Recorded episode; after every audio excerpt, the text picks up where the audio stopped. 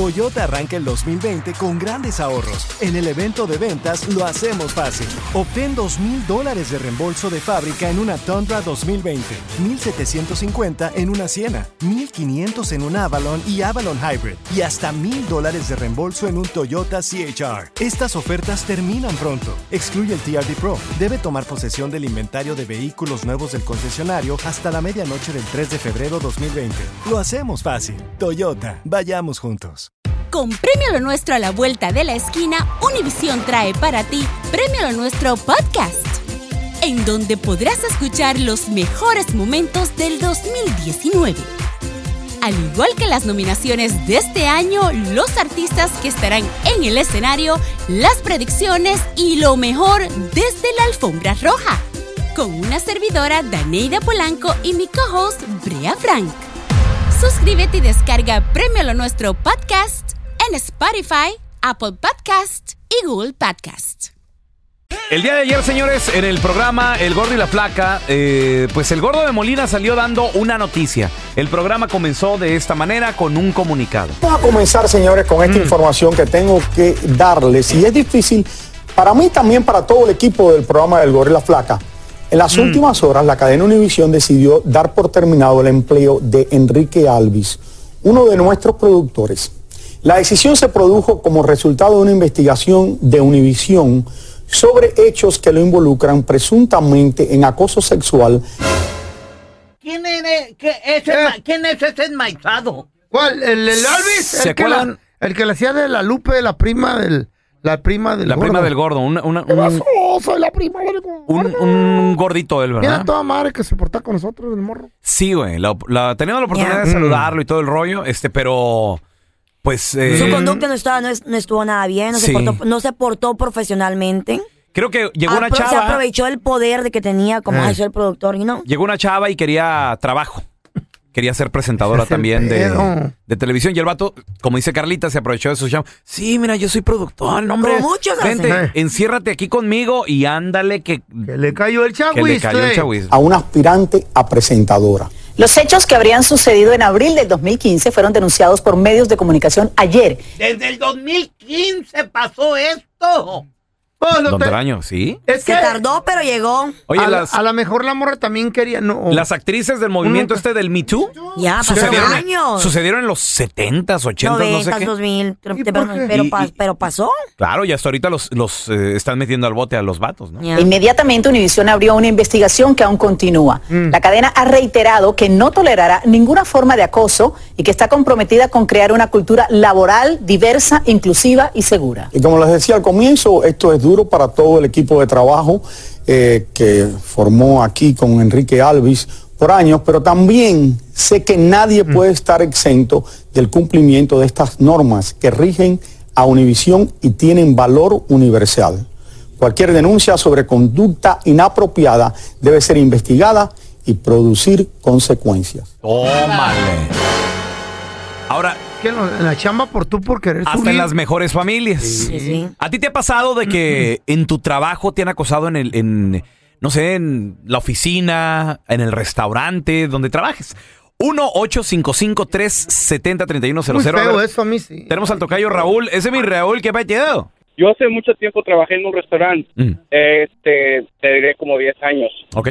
Entonces, este, me empecé a llevar bien con un manager. Y el manager me daba cuenta que ya después me invitaba a que los tragos, que vamos acá, vamos para allá. Pero yo lo miraba normal, como camaradas. Igual que a mí. Y después, pues uno se deja se deja deslumbrar que por los regalitos, que el BMW que traía, tú decías, oh, tiene dinero. Y ya me compraba ropa y todo eso. Y hasta que me dijo, ¿sabes qué? Pues me gustas. Y yo nada más le decía, oh, sí, sí, sí, ok, no, no, no, no, no, pues no, nada. Oye, tocayo, pero Y me daba un me- ¿aceptabas los regalitos que te daba? Pues sí, eran regalos. Y tú decías, pues órale, pues, buena onda. O sea, pero no... Ay, a ti no Espérate. te despertaba sospecha eso. Sí, no, no, ¿no veías la doble intención? Mm, no, porque él era casado. Yo me ¿Eh? decía, Vale. sí. Está más claro que la- oh, no hay peor que- ciego que el que no quiere ver, Eso ¿verdad? sí, don Tela. No, no, Sí. te cállese, don Celayo. Ah, regalos. Para, para mí que usted le hace los regalitos a Donald Trump. Y si pudiera, créeme que eso lo hiciera. hasta la mano le beso también. Claro. Y, ¿Y luego, y- luego, loco, síguele. Y luego me decía que porque compraba las cosas no le gustaban y a su esposa no le gustaban. Ya después le- me, me la cantó derecho, ¿sabes qué? Pues me gustas. Y le dije, no, pues sabes que pues siempre no, no, no, yo no voy por ese lado. Y a los dos meses me corrió.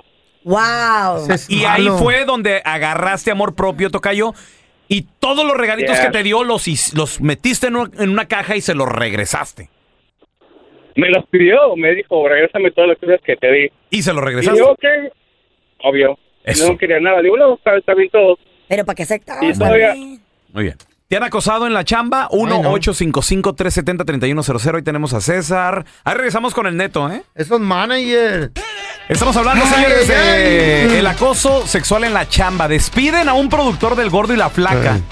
El vato se pasó de lanza con una que una morra que quería ser presentadora de Se televisión. de Y lanza, así se aprovechan. Y Yo le soy dijo- el dueño, yo soy el jefe, yo soy el manager. Soy el productor del programa, vente para acá, Es que uno- Y uno se, la, cuando- se la llevó a un camerino, ¿eh? Uno cuando tiene, tiene, quiere una chamba, pues eh, se, se esforza. Aquí está el problema con hay- eso, porque me ha hay la pasado. oportunidad, ey. Me ha pasado, lo he visto. No, te ha. Me ha pasado y lo he ver, visto. ¿Qué te ha pasado? Me La ha pasado de que necesidad. alguien te dice, ah, mira, te, te voy a ofrecer ese trabajo, te voy a ayudar, pero vamos a comer. Eh, ¿Por qué no vamos a unos traguitos y platicamos bien? Y tú dices, mmm, quiere algo más. I'm not stupid, you know? Gracias a Dios nunca me pasó tan chiquilla para no comprenderlo, pero lo miré Mm. con una compañera de trabajo de que el dueño del lugar, del, del bar, la enamoraba y todo eso. Siempre y, son ¿no? los dueños. Ajá, la enamoraba porque era súper bonita. Pero si era el dueño. Era el dueño, sí. Ah, ok. Entonces era súper bonita, entonces se la enamoraba, consiguió lo que quería con ella No. un par de veces. Ya cuando ya hizo lo que tenía que hacer, la corrió. Pues sí, el La 300% corrió. de las mujeres Entonces- son interesadas. De ahí aprendí pero- que, que tenemos que tener cuidado, ya sea hombre, mujer, el dueño de la empresa, el lugar que sea, porque después ya les molesta. Ahora, ella accedió. Ella Sí, dijo, sí, ah, sí, bueno, sí, eso, sí. Es, eso es diferente. sí, sí, Sí. pero accedió porque tenía miedo que la fuera a correr. Ah, no, bueno. Y de todas maneras la corrió.